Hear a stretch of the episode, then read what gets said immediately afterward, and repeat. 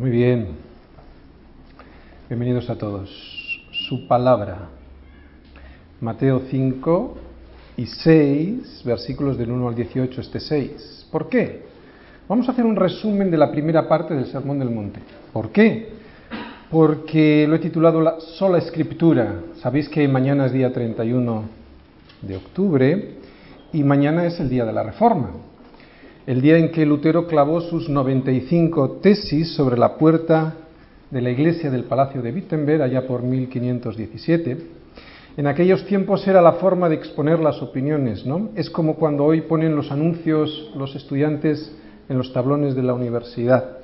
Ese 31 de octubre se convirtió en el punto de partida de una reforma que despojó al cristianismo de las ligaduras de impiedad que vimos en Isaías 58, versículo 6, que encadenaban la libertad de conciencia de millones de cristianos. Desde entonces la sola escritura volvió a ser el único referente para los cristianos en materia de fe y conducta. Hasta entonces a la Biblia la habían ido encadenando a las tradiciones de los hombres religiosos, de manera que llegó a convertirse, como lo es en la actualidad, para la Iglesia católico romana en una nula influencia para los cristianos.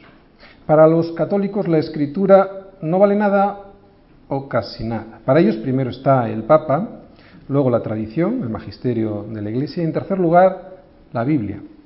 Esto quiere decir que si hay algo en la Biblia que contradice al Papa en sus declaraciones ex cátedra o a la tradición, prima evidentemente lo que dice el Papa o el, magisterio de la Iglesia Católica Romana, mucho antes que la Biblia.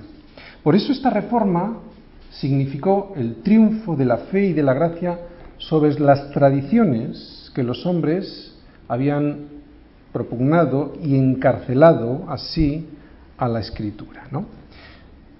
Cárcel que sigue hoy teniendo su máxima expresión en este tipo de religiones. ¿verdad?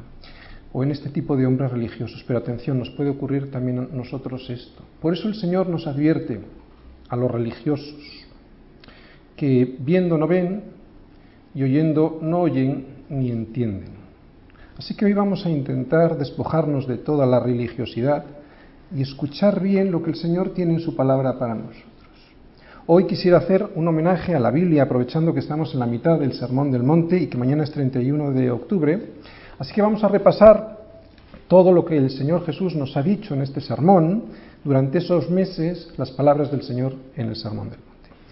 Hemos hablado muchas veces que el, reino de los cielos no es algo que tenga que esperar a morirme para verlo. Es verdad que su instalación al fin de los tiempos será en toda su plenitud, pero hoy puedo disfrutar de este reino de los cielos Jesús me dice que puedo disfrutar ya en mi corazón de este reino de los cielos. Si el reino de los cielos, atención, si el reino de los cielos no está en mí, por mucho que me llame cristiano, lo único que provocaré en los demás es una vacuna, vacunarles contra Cristo. El reino de los cielos ha venido y se ha acercado. El reino de los cielos es Cristo reinando en nuestras vidas. Lo vuelvo a repetir, lo dice la Escritura y todos lo sabemos. El reino de los cielos es Cristo reinando en nuestras vidas. Si tú conoces el reino de los cielos, entonces es que Cristo está reinando en tu vida. Pase lo que pase a tu alrededor. Si tú no conoces el reino de los cielos, es que Cristo no está reinando en tu vida. Cantas, escuchas el sermón, hablas con los cristianos, vienes a la iglesia, pero no conoces el reino. Parece que todo está bien, pero solo es una apariencia. Falta el gozo del Espíritu, eso que sentimos los cristianos en nuestro interior, pase lo que pase alrededor. Lo decíamos varios domingos atrás. ¿Recordáis lo que os decía? Que yo puedo tener el pasaporte del Reino de España, pero que si yo no ejerzo los derechos que me da esa ciudadanía, mi pasaporte no pasa de ser simplemente un papel sin beneficio ninguno a mi vida. Si yo quiero los beneficios del reino de los cielos, necesito además del pasaporte de la conversión, necesito poner en práctica esos derechos, esas bendiciones que me dice Cristo que tengo en la palabra que tengo para mi vida, que vienen cuando soy súbdito de ese reino. En este sermón hemos visto algo maravilloso, que para disfrutar de las bendiciones del reino, fijaros bien, no es necesaria la virtud humana. De hecho, la capacidad humana no solo no es necesaria, sino que es el mayor de los impedimentos, es un obstáculo para alcanzar este reino. Lo vimos en la primera puerta, en la primera bienaventuranza. Con el pasaporte puedo entrar al reino por la aduana, por la frontera, o no. Si decido no pasar, no disfrutaré del reino. Si decido pasar, tendré que entrar por dónde? Por la primera puerta. Por esa puerta que me dice Mateo 5.3, bienaventurados los pobres de espíritu, porque de ellos es el reino de los cielos. ¿De qué me habla aquí? De mi incapacidad. Aquí vimos que el primer requisito para entrar era el reconocimiento de la miseria espiritual de cada uno de nosotros. Y esto significa básicamente mi incapacidad, la incapacidad que tenemos todos los seres humanos para justificarnos delante de Dios. Yo me puedo justificar delante de mi mujer y muchas veces lo he hecho, delante de mis amigos, pero delante de Dios jamás me podré justificar, es imposible. Cada vez que veo a alguien intentando disfrutar, entrar a este reino para disfrutar de los beneficios del reino a través de sus capacidades, me produce mucha tristeza porque me recuerda a mí mismo hace años, ¿no? Y solo veo dos posibilidades si sigue ahí. O se queda uno durante mucho tiempo en un activismo eclesial que le engaña pensando que está en comunión con Dios, pero en realidad lo que le ocurre es que se está alejando de su intimidad, de la intimidad con Dios. O recibe la misericordia de Dios a través de un hermano, o de un líder de célula, o a través del pastor, para sacarle de ese engaño, ¿no? Aunque claro, además de ese hermano, o de ese líder, o de ese pastor, necesita el Espíritu Santo le toque le redarguya, le enseñe, porque nadie sino el Espíritu Santo es el que convence de pecado, justicia y juicio. Cuando te crees capaz, no entras. Cuando sabes que eres incapaz, entonces puedes entrar. O sea, que el reino de los cielos es para los que se ven incapaces de vivirlo. ¿Te acuerdas la paradoja del Evangelio? Es tan sutil la diferencia entre saberlo y reconocerlo, pero tan diferente el resultado. Ahí está la clave. Entre saberlo intelectualmente y reconocerlo. La segunda puerta. Bienaventurados los que lloran porque ellos recibirán consolación.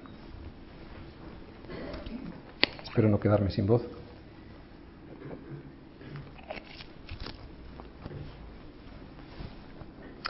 ¿De qué habla aquí? De mi dolencia. Esto significa que cuando me doy cuenta de mi situación tan desastrosa, lloro por ello. ¿Lloro por qué? ¿Porque me duele algo? No, lloro porque he negado con mi vida a Cristo. ¿Por qué lloró amargamente Pedro?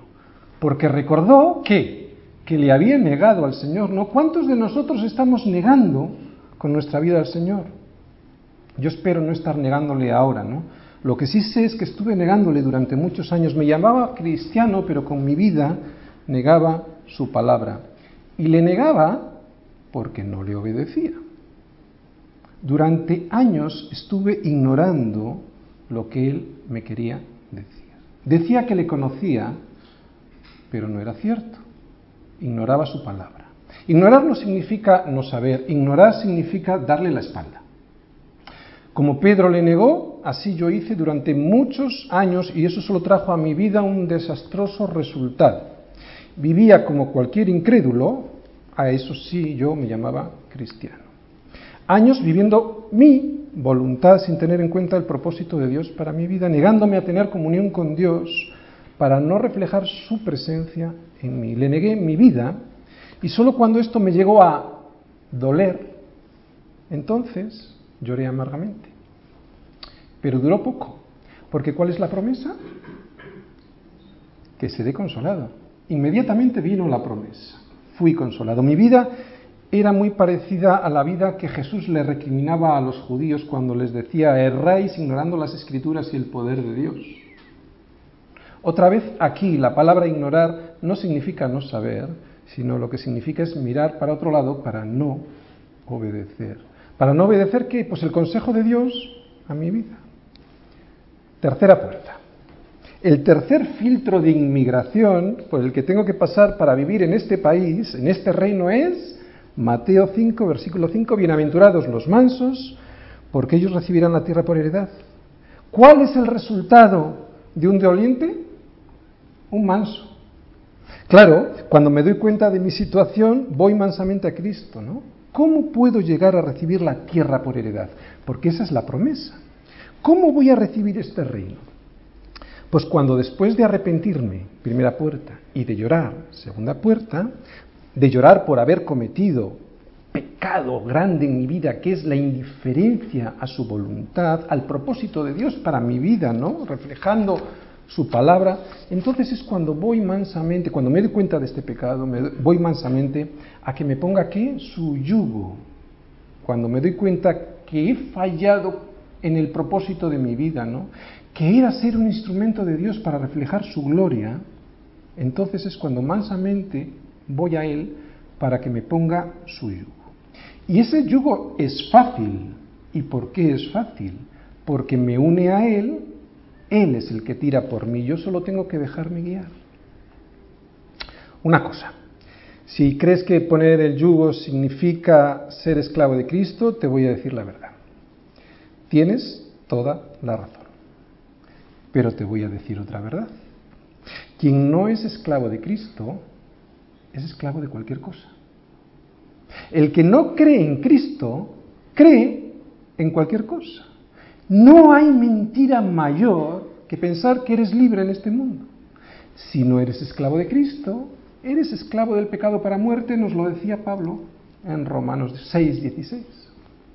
Si no eres esclavo de Cristo, serás esclavo de cualquier otra cosa. Yo prefiero ser esclavo de un Dios que me lo quiere dar todo, juntamente con Cristo, que esclavo de este mundo, de este sistema de valores, que lo único que me va a proporcionar es vacío, tristeza y muerte.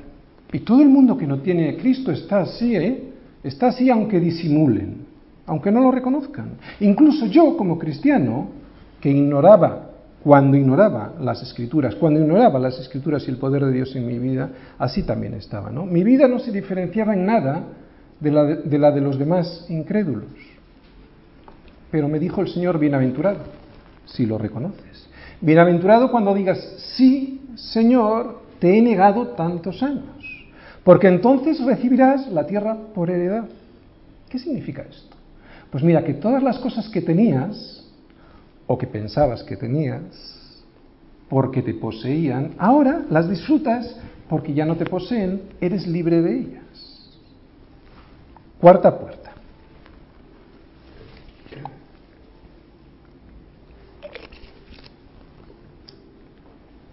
La cuarta puerta habla de un hambriento. Cuando ves que su yugo es fácil y su carga es ligera, es cuando te entra qué? El hambre. Quieres saber más de él. Aquí estás ya con hambre, aquí ya estás en el reino, ya estás dentro, disfrutando. Bienaventurados los que tienen hambre y sed de justicia, porque ellos serán saciados. Cuando voy a comer al restaurante de mi hermano, está allí, me gozo. Mira, lo disfruto antes de llegar. Lo disfruto mientras degusto los platos que me sirve. Y lo disfruto cuando llego a casa porque me acuerdo de lo rico que comí. Así es su palabra. Hoy estamos hablando de su palabra. La disfruto antes de llegar a la iglesia pensando lo rico que me va a saber. Además, como tengo hambre, llego pronto porque yo sé que en mi iglesia dan de comer a las seis. Los que tenemos hambre llegamos pronto. ¿No? Si no tienes hambre no llegas pronto. O no llegas. La disfruto cuando estoy en la iglesia porque canto Biblia, porque me comparten Biblia, porque me predican Biblia. Y la disfruto también después en casa porque me deleito en sus estatutos. Todo esto me produce un gusto que me hace querer volver para que me vuelvan a servir esa comida me hace regresar al restaurante. Solo deseo volver a comer rico, ¿no? Esto es tener hambre y sed de Cristo. Quinta puerta es su misericordia. Al recibir su justicia, recibo su misericordia, que consiste en que Dios no me da lo que merecía. Mateo 5, versículo 7, bienaventurados los misericordiosos porque ellos alcanzarán misericordia. Y por lo tanto, como rasgo de su paternidad, como prueba de que me parezco a mi Padre, puedo dar misericordia a aquel que no mereciéndola, al igual que yo, le eximo de toda culpa gratuitamente. Algo que no está en mi naturaleza, sobre todo en mi naturaleza. Yo no tengo esa naturaleza, yo no tengo esa capacidad para perdonar sin esperar nada a cambio ni tenérselo en cuenta. Yo no soy así, yo no sé si hay gente con esa capacidad natural, yo, yo no creo que exista gente con esa capacidad natural, pero desde luego yo no la tengo. Por eso cuando veo en mí ese rasgo, sé que no es mérito mío, porque yo no puedo. Y le doy toda la gloria a Él. Ahora, los que tienen una naturaleza así, o creen que la tienen, creen que la tienen porque la Escritura nos dice que no hay ni aun uno que sea bueno, ¿verdad? En Romanos 3.12 nos dice Pablo, recordando Salmos 14, creo recordar. Estas personas que creen que son buenas tienen un gravísimo problema. Porque yo sé que soy bienaventurado, bienaventurado y lo sé porque reconozco mi miseria. Eso me lo dice la primera puerta, la primera bienaventuranza. Que soy bienaventurado, sí lo reconozco, sí lo reconozco. Pero si hay alguien que piensa que por su gran calidad humana puede llegar a compararse con Cristo y por lo tanto puede entrar al reino de los cielos por sus propios méritos, está muy equivocado. Así que lo que pudiera ser en apariencia una gran ventaja se puede convertir en su mayor desgracia si no llega a reconocer que es un pobre en espíritu como lo somos todos. Si yo puedo dar misericordia es porque primero la recibí. Yo sé que Él me escogió porque no valgo nada. De esa manera la gloria siempre se la lleva a Él. ¿Por qué crees que escogió al pueblo de Israel? porque él era el más, el pueblo de Israel era el más insignificante de, de todos los pueblos, ¿no? Deuteronomio 7:7 dice, no por ser vosotros más que todos los pueblos, os ha querido Jehová y os ha escogido, pues vosotros erais el más insignificante de todos los pueblos. Fijaros, no eligió a Egipto ni a Persia, que eran naciones poderosas y con gran sabiduría humana en, en aquel entiendo, no, eligió a un pueblo que olía a oveja un pueblo errante como lo era yo antes de conocer a Cristo, ¿no? ¿Para qué? Para que toda la gloria se la lleve Él y de esa manera todos se admiraran del poder de Dios. Pero claro, hay que estar despierto para ver esto, ¿no? Israel, ese pueblo escondido allá por el oriente, pequeñito, es el único pueblo de la antigüedad que ha sobrevivido, sobrevivido hasta el día de hoy. Sexta puerta que era tener un limpio corazón.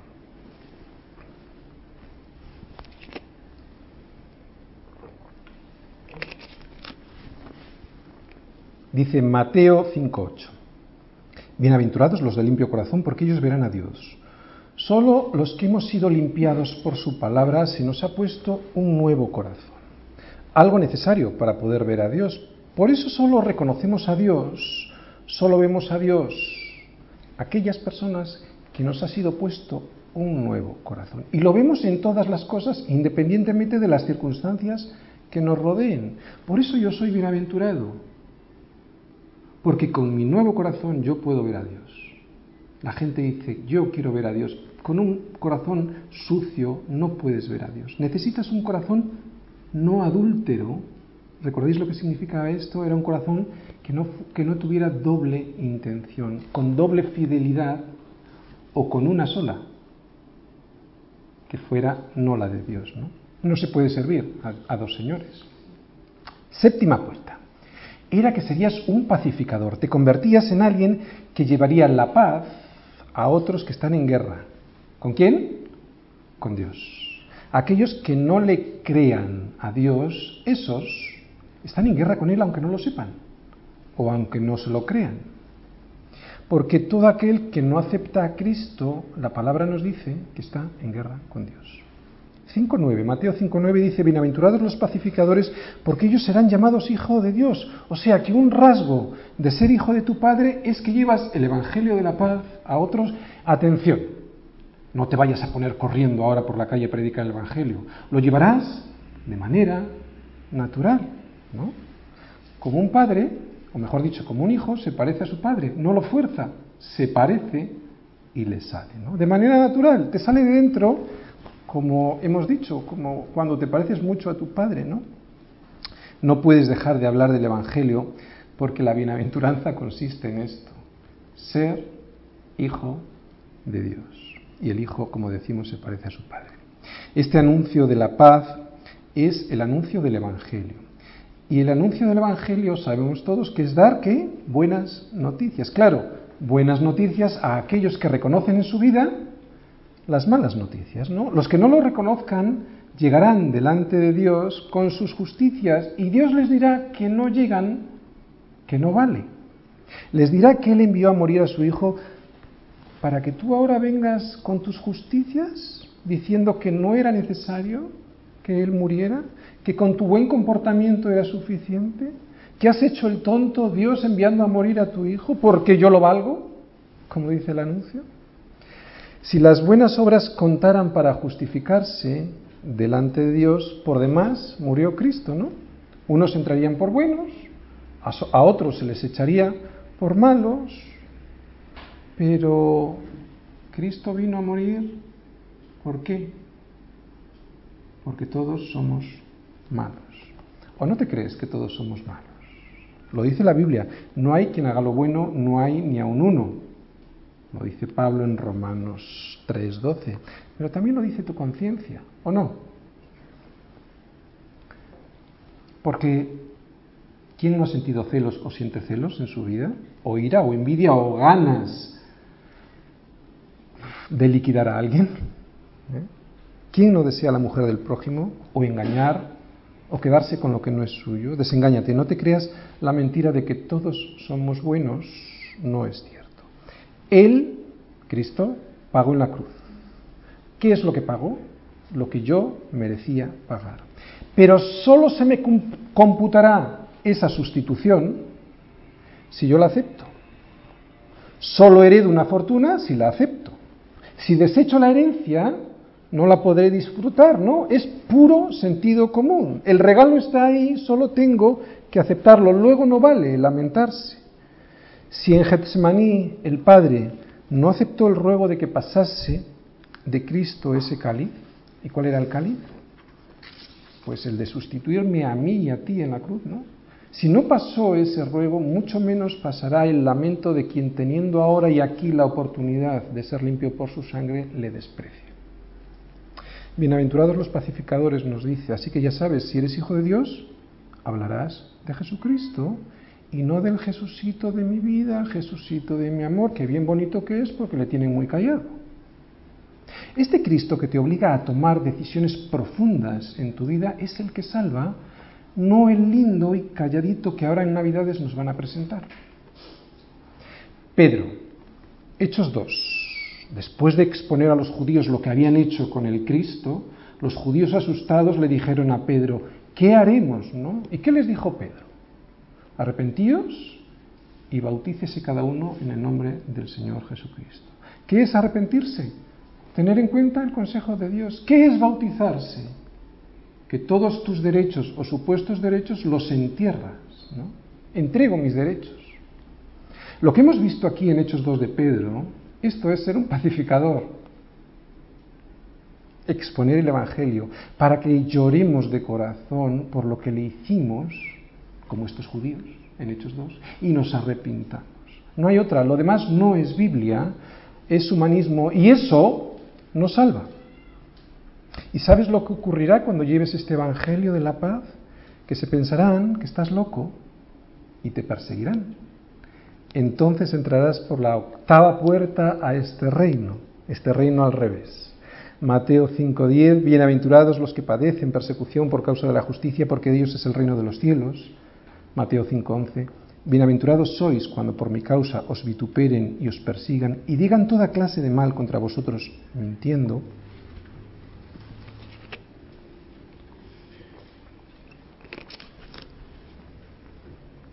Mateo 5:12, Gozaos y alegraos porque vuestro galardón es grande en los cielos, porque así persiguieron a los profetas que fueron antes de vosotros.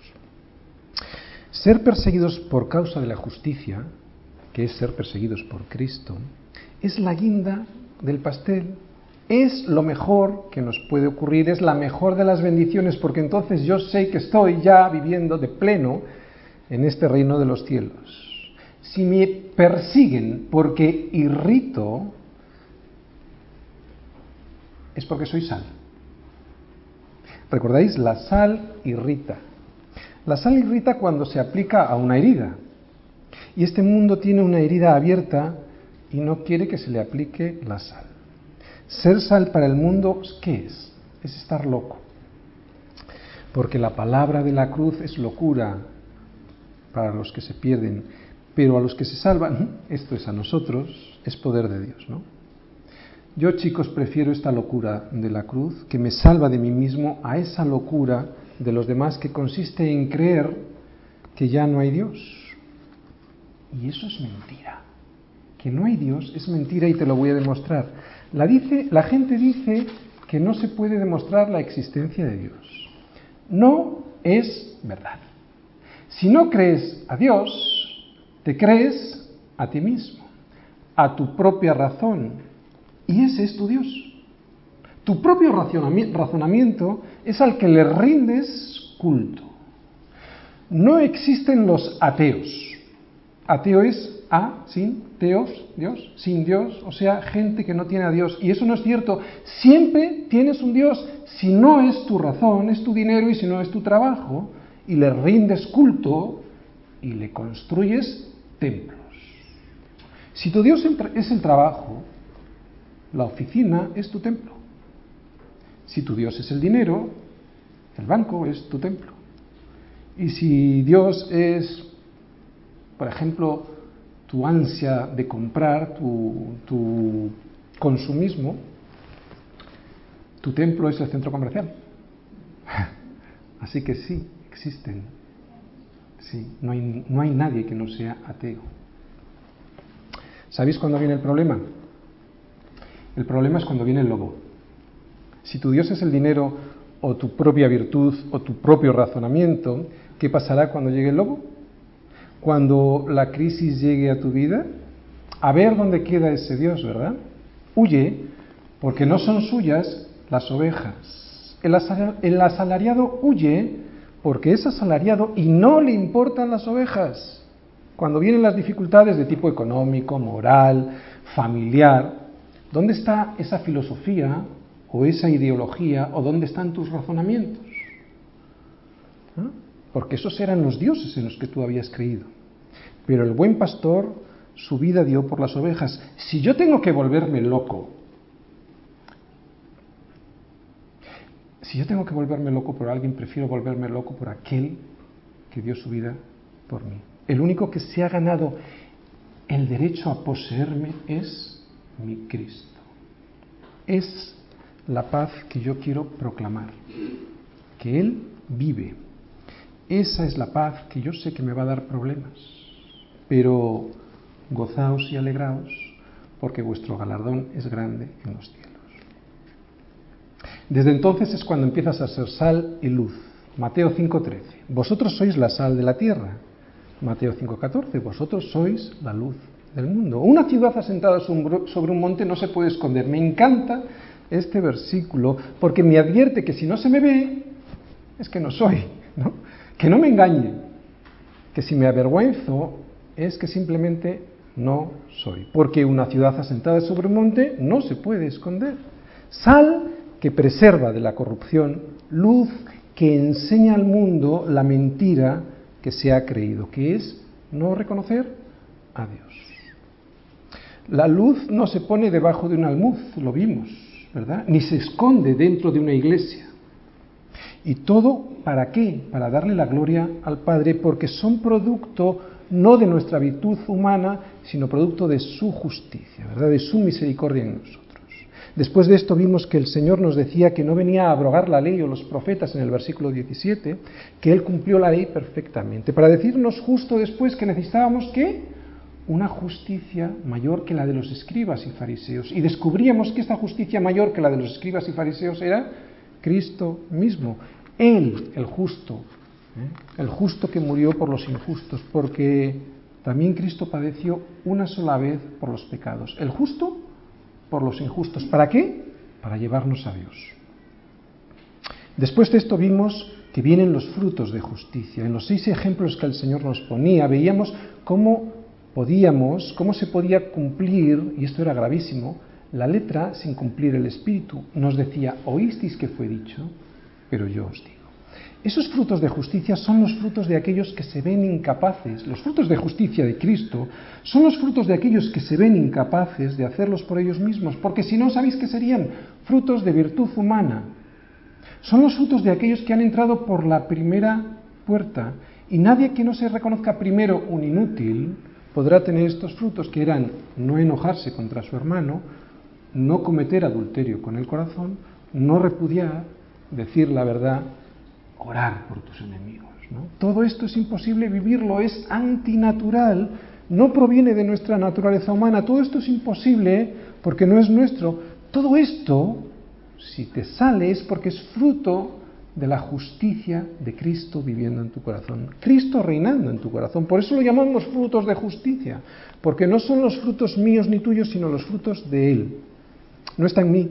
Lo que sí yo puedo hacer es reconocer mi pobreza espiritual. Y eso es lo que Dios me pide, ¿no? Lo otro viene como fruto después de reconocer mi pobreza espiritual. Por eso es necesario entrar por la primera puerta. Y es entonces cuando de repente te encuentras orando por aquel que te ha hecho daño, para que el Señor le libre de ese odio que, le lleva a la muerte, ¿no? Y, y, ¿sabes lo que va a pasar? Que el primer sorprendido vas a ser tú mismo.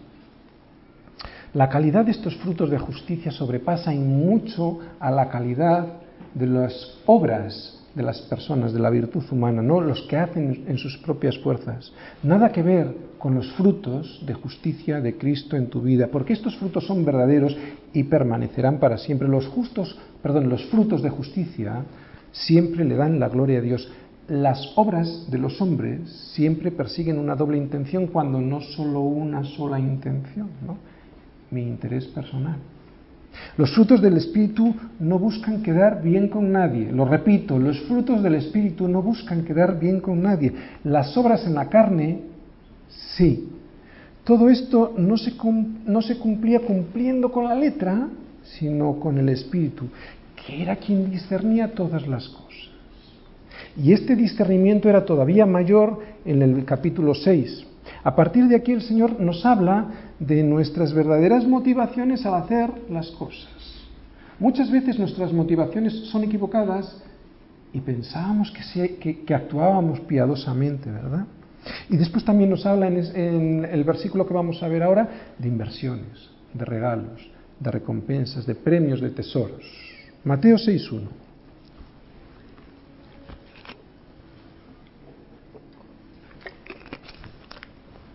Guardaos de hacer vuestra justicia delante de los hombres, para ser vistos de ellos. De otra manera, no tendréis recompensa de vuestro Padre que está en los cielos. Muchas personas no quieren buscar estos galardones porque piensan que es muy piadoso solo querer buscar eh, servir a Dios sin esperar nada a cambio. Y es cierto con respecto a, a lo que esperamos aquí en la tierra, ¿no? Pero no es cierto con respecto a los premios que se nos otorgarán en el cielo. Él dice que hay recompensas y yo debo de desearlas. Yo sí quiero esas recompensas y esos premios. Mirad, yo los quiero todos. Y te voy a decir por qué. Yo no estaré delante del gran juicio del trono blanco, el que viene en Apocalipsis 20, porque este juicio es para todos aquellos que le dieron la espalda a Cristo al negar al Señor. ¿no? Allí estará todo aquel que haya negado a Jesús, al no aceptar su sacrificio en la cruz como sustituto por él mismo, por preferir los regalos de este mundo. En ese momento se enfrentarán esas personas a su propio juicio y a su propia condena. Pero hay otro juicio que yo sí voy a pasar y la Biblia lo llama el tribunal de Cristo. Allí se probará como por fuego toda obra, de manera que si se quemare sufriré pérdida, aunque seré salvo. Pero si no se quemare, tendré recompensa. O sea que sí hay recompensa. Ahora bien, atención, estas obras de las que habla aquí tendrán que haber sido sobreedificadas en la roca que es Cristo. Por eso cuando los cristianos se presenten con obras hechas en la carne, sin haber puesto su confianza en Cristo, recordad lo que era fe, fe era obedecer, primero rendirse, obedecer y confianza. Cuando tú haces cosas sin poner la confianza en Cristo, eso no son obras de justicia, sino obras en la carne y serán desechadas porque no le dan la gloria a Él. Las has hecho en tus fuerzas. Dice Pablo en 1 Corintios 3, 14 y 15, si permaneciere la obra de alguno que sobreedificó, ¿dónde? En Cristo, recibirá recompensa. Si la obra de alguno se quemare, él sufrirá pérdida, si bien él mismo será salvo, aunque así como por fuego. Parece que pasar de esa manera, ¿verdad?, de refilón en el reino de los cielos será suficiente, pero ¿sabes qué? Yo creo que en ese día, en el que Cristo esté recibiendo todos los honores y toda la gloria del universo entero, será una vergüenza si yo no le llevo ningún regalo. Estas recompensas son coronas, pero no para que las lleves en el cielo porque deben de pesar mucho. Son las coronas de vida, las coronas de gloria, de victoria, que serán entregadas a aquel que se las merece, Cristo. Serán entregadas por ti, si te fueron concedidas, para que se las regales en ese día al que te hizo tan grande regalo, que es salvarte muriendo por ti. ¿Te imaginas ese día? Qué vergüenza si no le llevas ningún regalo. Por eso yo sí quiero todas las recompensas que pueda que me serán entregadas si he construido sobre la roca que es Cristo, no para jactarme, sino para poner delante de sus pies las obras que Él previamente ganó para mí. En el versículo 1 de este capítulo 6 dice el Señor un principio que luego nos lo explica con seis perdón, con tres ejemplos. El principio era, guardaos de hacer vuestra justicia delante de los hombres para ser vistos de ellos, de otra manera no tendréis recompensa de vuestro Padre que está en los cielos. Y los ejemplos me enseñaban cómo debía de ser mi relación con mi prójimo a través de la limosna, con Dios, con el ejemplo de la oración, y mi relación conmigo mismo con el ejemplo del ayuno.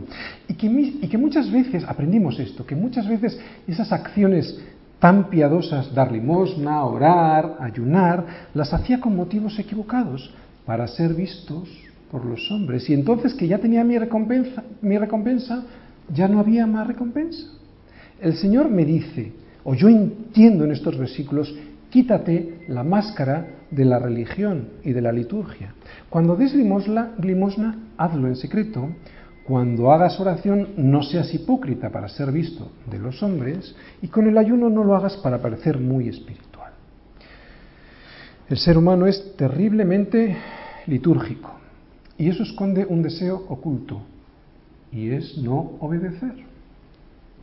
El hombre litúrgico piensa que al hacer las cosas externamente va a dejar a Dios boquiabierto y resulta que eso lo hace, como nos dice en Isaías 58.3, para su propio gusto. Y con un motivo, para no obedecer de verdad, y esto lo vimos en Isaías 58, los mandamientos de Dios. Así que dejemos de pretender alucinar a Dios con nuestras liturgias, de una vez enseñémosle en nuestro corazón que muchas veces está lleno de basura. Por lo tanto, una persona que no está rendida a la autoridad de Cristo no sabe, ni puede, ni le vale de nada ni la limosna, ni la oración, ni el ayuno. Porque esto también son frutos de justicia, no son obras en la carne. Es un fruto de Cristo reinando en tu corazón. Hay gente que ora o que ayuna o que da limosna, pero que ya tiene en esta tierra su recompensa. Solo hay dos tipos de recompensa, nos dicen estos versículos, dos y nada más. O la del Padre de mentira o la del Padre de verdad. Y yo prefiero la recompensa de mi Padre celestial. La parábola del fariseo y el publicano es excepcional en cuanto a este tema. Vamos a leerla. Vamos a Lucas 18 del 9 al 14. Lucas 18.